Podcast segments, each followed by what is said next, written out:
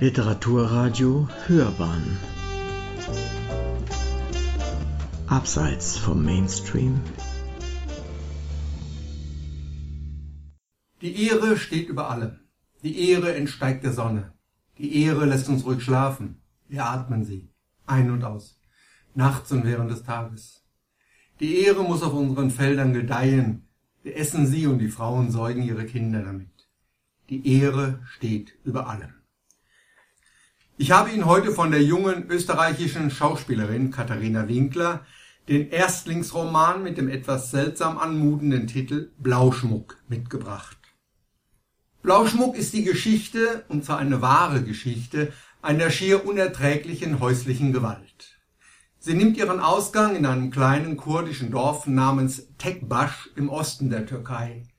Dort wird, die Zeit ist etwas unbestimmt, circa Mitte, Ende der 70er Jahre ein Mädchen geboren, eins von vielen Kindern, das der Mutter im Lauf der Jahre während der Feldarbeit aus dem Schoß rutscht. Der Vater geht jetzt nicht wegen jedes Kindes zum Amt, meist meldet er nur die Jungs an und dann auch die Mädels vom Vorjahr. Das Alter von Phyllis, so heißt das Mädchen, das gleichzeitig die Ich-Erzählerin in diesem Roman ist, ist damit unsicher. Zu einem späteren Zeitpunkt ihrer Geschichte kommt zur Sprache, dass sie mit 13 Jahren geheiratet hätte, was verboten ist. Im Klappentext wird ihr Heiratsalter mit 15 Jahren angegeben. Jung war sie in jedem Fall. Phyllis jedenfalls wird in einer Schar von Kindern groß, in einer traditionellen kurdischen Familie, in der der Vater die Funktion des Allmächtigen innehat. Sein Wort ist Gesetz, sein Wohlfühlen oberstes Ziel aller Familienmitglieder, seiner Wut kommt nichts gleich, sie gehört zum Leben dazu und ist zu ertragen. Wut, Zorn und Ärger des Vaters sind die Steigerung zärtlicher Berührung ins Perverse. Geprügelt wird mit dem, was zur Hand ist, bis der Arm erlahmt oder die Ohnmacht das Opfer für eine Weile gnädig aus der Welt trägt. Die Männer sind die Wölfe, die in der Herde die Lämmer reißen. Oft spricht Mutter von dem Spaß, den sie einmal in einer lange vergangenen Winternacht hatte. Es war in einer Nacht im ersten Winter. Mein frisch vermählter Vater erwachte, er tastete nach seiner Frau, aber das Bett war leer. Er stand auf, ging durchs Haus, als er sie plötzlich lachen hörte. Sie saß auf einem Leinensack auf dem Gipfel eines Schneeberges hinter dem Haus, fuhr jauchzend den Schneeberg hinunter, jauchzte noch im Sturz, fiel über sich selbst, rutschte, blieb lachend im Schnee liegen. Mein Vater zerrte sie an den Haaren in den Stall, schlug ihren Kopf gegen die Wand, bis ihr das Blut in die offenen Haare rann und über den Nacken, über die vollen Lippen in den Mund. Dann nahm er seine Frau mit zurück ins Bett. Albträume des Kindes, das gern in die Schule geht, in der die Kinder zur Begrüßung die Hände ausstrecken, damit der Lehrer mit dem Rohrstock die Begrüßung erwidern kann. Ein Schlag auf die letzten Glieder der Finger, ein Schlag auf die handnahen Glieder, ein Schlag auf die Knöchel, ein Schlag auf den Handrücken, ein Schlag auf das Handgelenk. Eine Symphonie der Gewalt, erfüllt vom Rauschen der Hölzer, die durch die Luft geschwungen werden. Eine Kommunikation, die beiden Seiten so natürlich erscheint wie das Atmen, die zum Leben gehört wie Essen und Trinken und Ausscheiden. Herr Barsan, der Lehrer mit dem Rohrstock beispielsweise, merkt durchaus, dass Phyllis gut lernt und intelligent ist. Er versucht sogar beim Vater zu erreichen, dass sie in der Stadt weiter zur Schule gehen kann, will die Verantwortung und alle Kosten übernehmen. Nein! Vaters Nein dringt durch alle Wände. Er ist hart wie Stein. Seine Familie muss von niemandem unterstützt werden. Das ist eine Frage der Ehre. Du gehörst mir. Schön ist Yunus, mit grünen Augen wie der Bach, 13 Jahre alt, als er Phyllis bei der Hand nimmt und in einen leeren Stall einsperrt, denn sie gehört jetzt ihm. Phyllis hatte ihn und die anderen Jungs beim Baden, das dem Mädchen selbstverständlich verboten ist, beobachtet. Ich habe einen Mann. Phyllis, die ungefähr zwölfjährige, ist stolz, kichert in sich hinein, schaut dem Jungen mit seinem schönen Körper durch den Türspalt nach. Ich bin sein. Es ist der Beginn eines Martyriums, das sich Phyllis noch nicht ausdenken kann. Es beginnt, mittlerweile sind circa drei Jahre vergangen, Yunus war zwischenzeitlich bei seinem Onkel in Deutschland in den traditionellen Strukturen der dörflichen Gesellschaft, bevor es sukzessive entartet. Selbst nach den dortigen Maßstäben dürfte das, was Phyllis in den nächsten Jahren erwartet, aus der Norm gefallen sein. Tragisch ist, dass ausgerechnet in dem Punkt, in dem der Vater mit seiner strikten Ablehnung ein schlimmes Schicksal für seine Tochter verhindert hätte, sich diese gegen ihn auflehnt. Sie flieht mitten im Winter aus dem Elternhaus, um mit Yunus zu gehen, den zu heiraten der Vater verboten hatte. Ich werde seine Ehefrau, seine Frau. Phyllis und Yunus Shahin. Was für ein schönes Paar. Die Hochzeit findet statt. Phyllis ist allein unter all den Verwandten und Bekannten von Yunus, mit dem sie zusammen im Haus seiner Mutter leben wird. Sie ist jetzt sein Fohlen. Seiner Mutter bescheidet Yunus auf ihre Klage und bevor er sie an den Haaren über den Hof zerrt, was willst du noch? Ich habe dir eine Sklavin gebracht. Die Stiefmutter wird für Phyllis zur Spinne, in deren Netz sie sitzt, von deren Geld sie sich ernährt, kaum dass sie einen Bissen herunterbringt und für die sie arbeitet. Im Gegensatz zu Yunus, der sich bis hin zum Waschen der Füße und An- und Ausziehen bedienen lässt. Aber es ist ihr Platz, so unglücklich viel es auch ist, so sehr das Heimweh und die Reue auch in ihr Leben. Es ist ihr Platz, und wenn schon nicht Liebe, dann wenigstens Teppich sein, mit den Händen an der Eisenstange. Hinter ihr steht Yunus, die Heugabel in der Hand, er schlägt sie mit dem hölzernen Stiel. Die Schläge sind dumpf. Das Holz klingt dumpf. In mir. Er schlägt immer fester. Als ihm die Kraft ausgeht, schlägt er mit den Zinken der eisernen Gabel. Am Abend dann. Ich liebe dich, Phyllis. Verzeih mir. Junus Augen sind grün vom Bach. Er ist mein Mann. Alles wird gut, Junus. Ich werde heilen. Vieles existiert nicht mehr. Sie wird zum blinden Fleck, den niemand mehr sieht, den niemand mehr beachtet, mit dem niemand mehr redet. Über Monate richtet niemand mehr einen Ton an die junge Frau, wird sie nicht mehr angesprochen, gibt niemand mehr Antwort. Nachts geht sie verzweifelt an das Bett ihres Mannes, legt ihre Brüste in seine offene Hand, presst seine Hand an ihren Schoß. Yunus bleibt ohne Reaktion. Deutschland war einst der große Traum, das Land, in dem es Jeans gibt. Tatsächlich gelingt es Yunus in Österreich Arbeit zu bekommen und später Visa für seine Familie, Phyllis und die Kinder, die sie mittlerweile unter unsäglichen Bedingungen geboren hat, zu erhalten. Österreich? Das war wie Deutschland und Deutschland wie Amerika.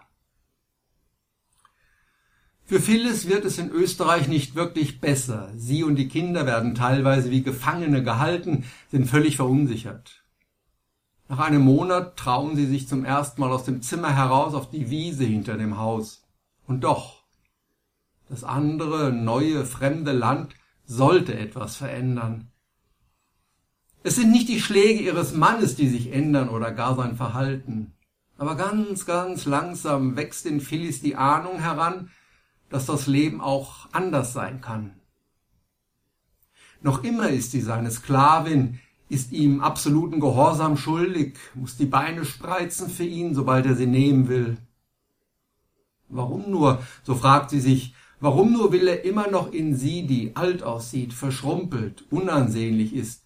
Warum will er immer noch in sie hineinstoßen, wo er doch andere hat, deren blonde Haare sie beim Reinigen des Autos findet und die sie entsorgt, wie auch die gebrauchten Kondome. Sie fängt irgendwann an, Yunus zu belügen, legt Geld beiseite, das ihr die Nachbarin heimlich zusteckt. Phyllis nennt es nun für sich als das, was es ist. Vergewaltigung. Phyllis kalkuliert, stellt eine Punkteskala auf, deren kleinste Einheit der Schlag ist. Die Schläge auf Rücken und Hüfte, auf Arme und Beine zählen je einen Punkt, die Schläge in den Bauch und auf die Finger je zwei Punkte. Die Schläge auf den Kopf und ins Gesicht je vier. Wenn sie mit dem Holz geschehen, verdoppelt sie die Punkte. Wenn sie mit Metall sind, rechnet sie mal vier. Eine Vergewaltigung zählt acht.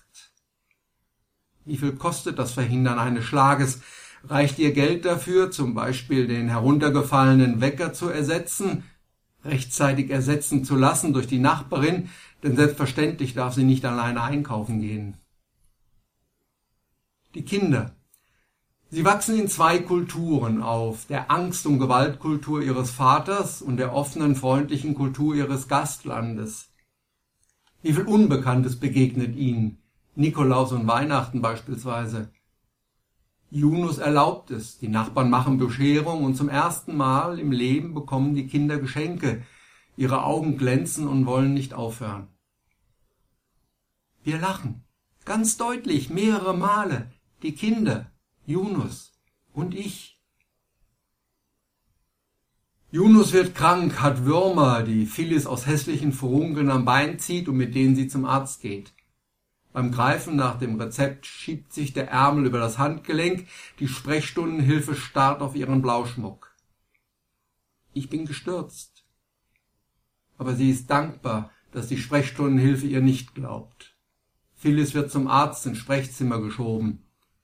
Ich bin verpflichtet, Ihren Mann anzuzeigen, sagt der Arzt.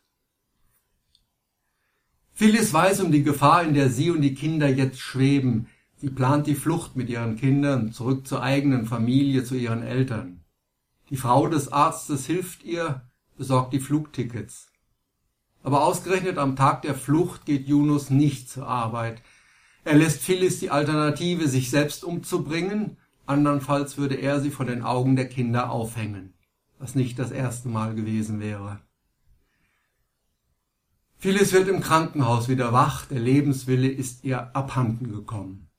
Die Kinder besuchen sie, mit Blauschmuck versehen, sie wendet sich ab, bleibt stumm.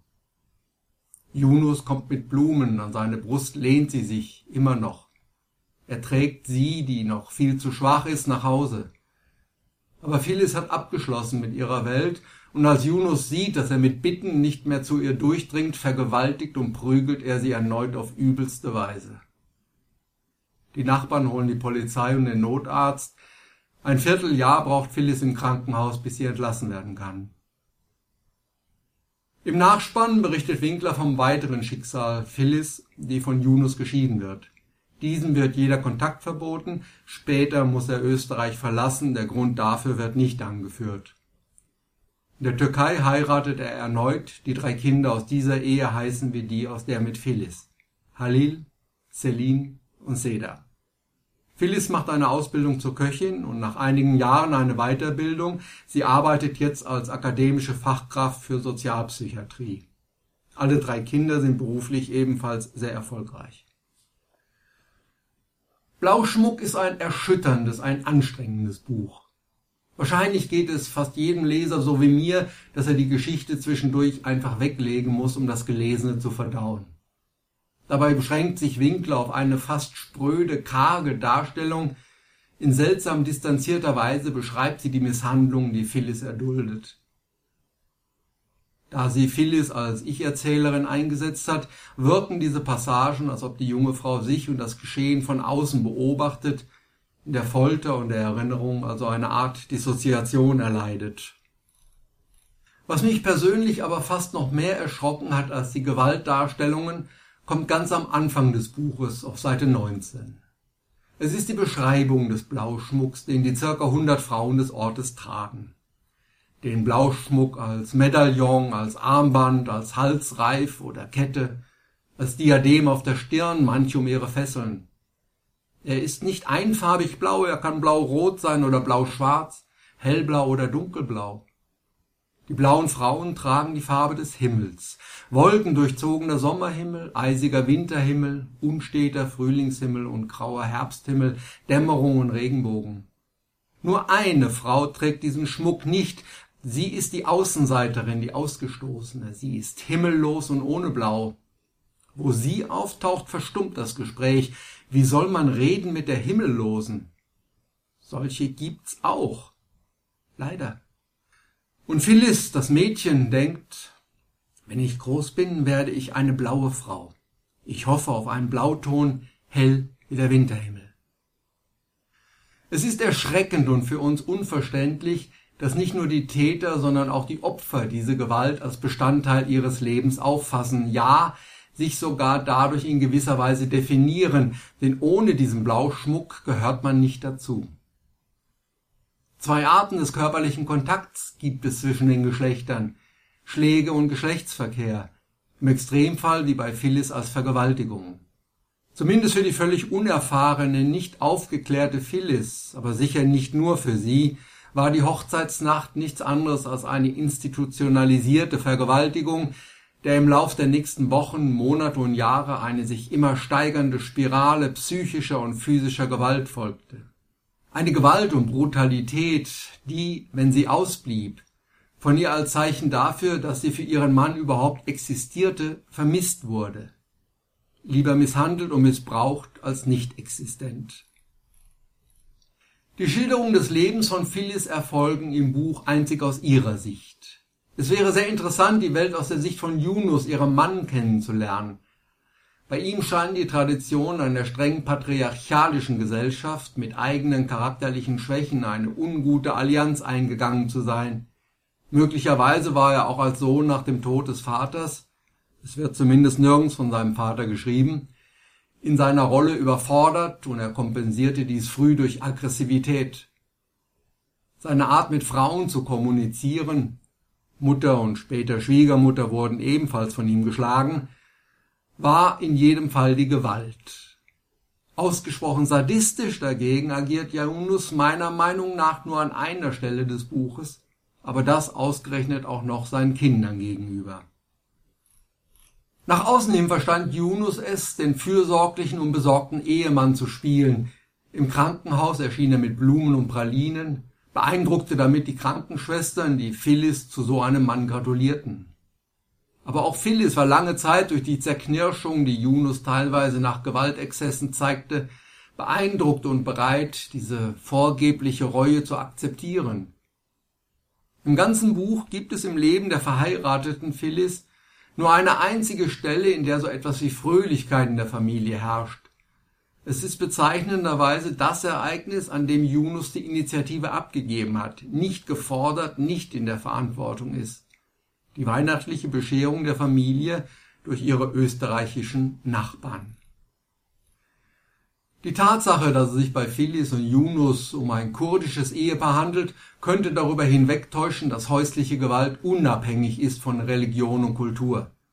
Sie ist selbstverständlich leider auch bei uns in Deutschland anzutreffen.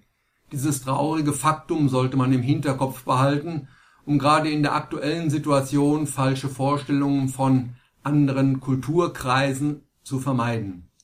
Selbstverständlich gibt es kulturelle und andere Unterschiede, gerade hinsichtlich der sozialen Stellung der Frau. Häusliche Gewalt an sich aber kommt in allen Kulturkreisen vor. Winklers literarisches Debüt Blauschmuck wird vom Verlag als Roman kategorisiert, gleichzeitig stellt es jedoch eine konkrete Lebensgeschichte dar. So taucht die Frage auf, was in diesem Roman Fiktion ist und was Fakten sind, eine Frage, die sich vom Leser nicht beantworten lässt. Der Eindruck jedenfalls, den das Buch hinterlässt, ist der der Authentizität des Geschilderten. Dazu trägt auch die spezielle Struktur des Textes bei, der nicht als fortlaufender Fließtext geschrieben ist, sondern episodenartig, meist nur auf einer oder zwei Seiten Erinnerungen der Ich-Erzählerin wiedergibt, die in der Summe dann chronologisch die Leidensgeschichte der jungen Frau schildern. Der Stil Winklers ist, wie schon erwähnt, karg ohne große Emotionen, seltsam nüchtern und distanziert. Die Sätze sind kurz und einfach aufgebaut, das Vokabular kann man nicht als ausgefallen bezeichnen. Trotzdem, oder gerade deshalb, erzielt der Text in manchen Passagen, die sich beispielsweise den Träumen der jungen Frau widmen, fast schon poetische Kraft, zu der auch die verwendeten Bilder beitragen. Mit wehender Mähne galoppiert meine Mutter über die Hügel hinter unserem Haus ihre Nüstern sind gebläht, ihre Ohren gespitzt. Oder auf der anderen Seite der Berge liegen die Buchstaben und die Zahlen. So beschreibt Phyllis ihren Gang zur Schule, die Angst vor der Stiefmutter. Jetzt kriecht sie auf mich zu, die Spinne, die nun meine Mutter ist, schwarz und dick kommt sie näher, umkreist mich und spinnt mich ein, sie spinnt und spinnt, und ich stehe still und stelle mich tot. Winklers Roman ist anstrengend, aufwühlend, erschreckend und erschütternd. Er zeigt zwei Extreme auf. die durch charakterliche Schwächen, Hilflosigkeit, Unvermögen und gesellschaftliche Strukturen bedingte Grausamkeit auf der einen Seite, der auf der anderen Seite der Frau, der Frauen, eine fast bedingungslose Leidensbereitschaft gegenübersteht. Erschreckender noch, die Frauen definieren sich durch das Leid. Wer kein Leidensmal, den Blauschmuck trägt, gehört nicht dazu. Ich werde geschlagen, also bin ich. Er schmückt mich, also liebt er mich. Blauschmuck ist kein Roman zum sich wohlfühlen.